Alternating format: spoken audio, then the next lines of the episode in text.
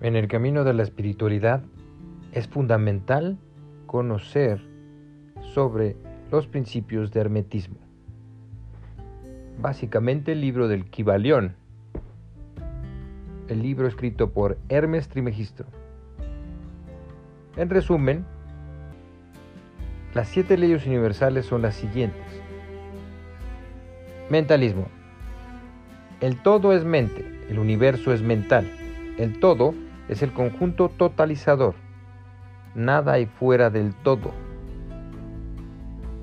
Correspondencia. Como es arriba, es abajo. Como es adentro, es afuera. Afirma que este principio se manifiesta en los tres grandes planos, el físico, el mental y el espiritual. Vibración. Nada está inmóvil. Todo se mueve todo vibra. Polaridad. Todo es doble. Todo tiene dos polos. Todo su par de opuestos. Los semejantes y los antagónicos son lo mismo. Los opuestos son idénticos en naturaleza, pero diferentes en grado. Los extremos se tocan. Todas las verdades son medias verdades. Todas las paradojas pueden reconciliarse. Ritmo. Todo fluye y refluye. Todo tiene sus periodos de avance y retroceso. Todo asciende y desciende. Todo se mueve como un péndulo. La medida de su movimiento hacia la derecha es la misma que la de su movimiento hacia la izquierda. El ritmo es la compensación.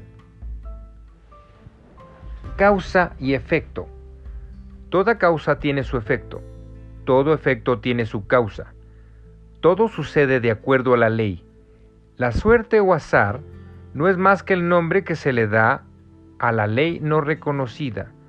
Hay muchos planos de causalidad, pero nada escapa a la ley. Género. El género existe por doquier. Todo tiene su principio masculino y femenino.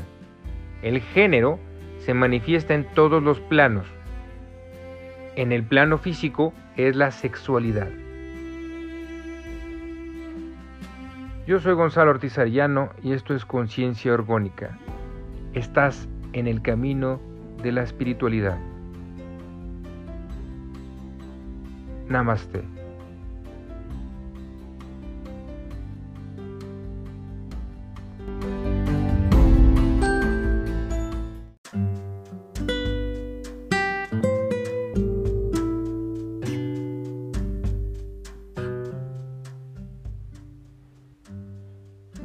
A lo largo de nuestra vida, vamos acumulando experiencias constructivas y destructivas.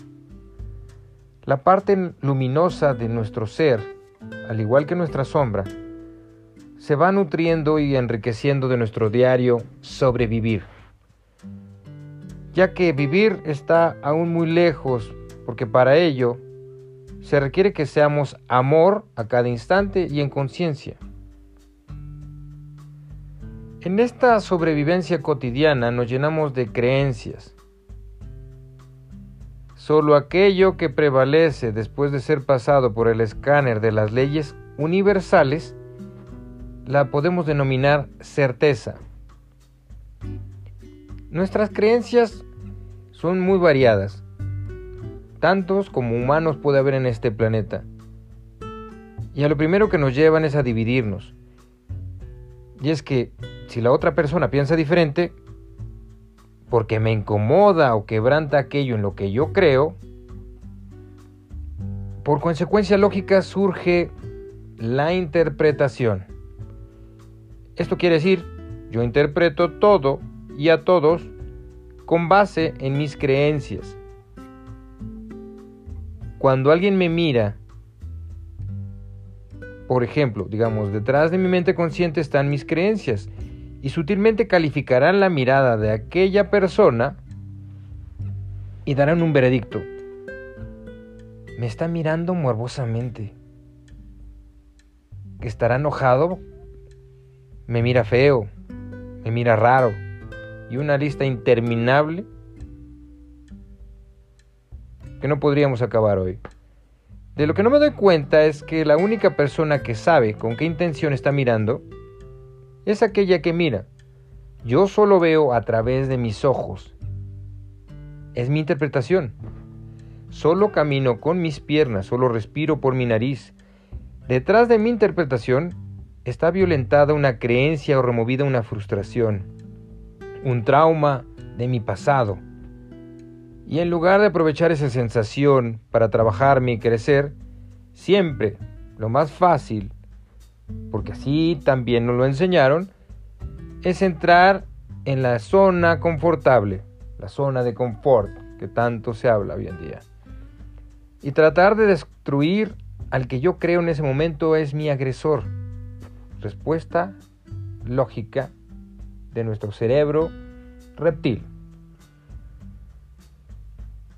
¿Cuántas ocasiones ha habido un conflicto delicado porque alguien dijo algo que otro interpretó?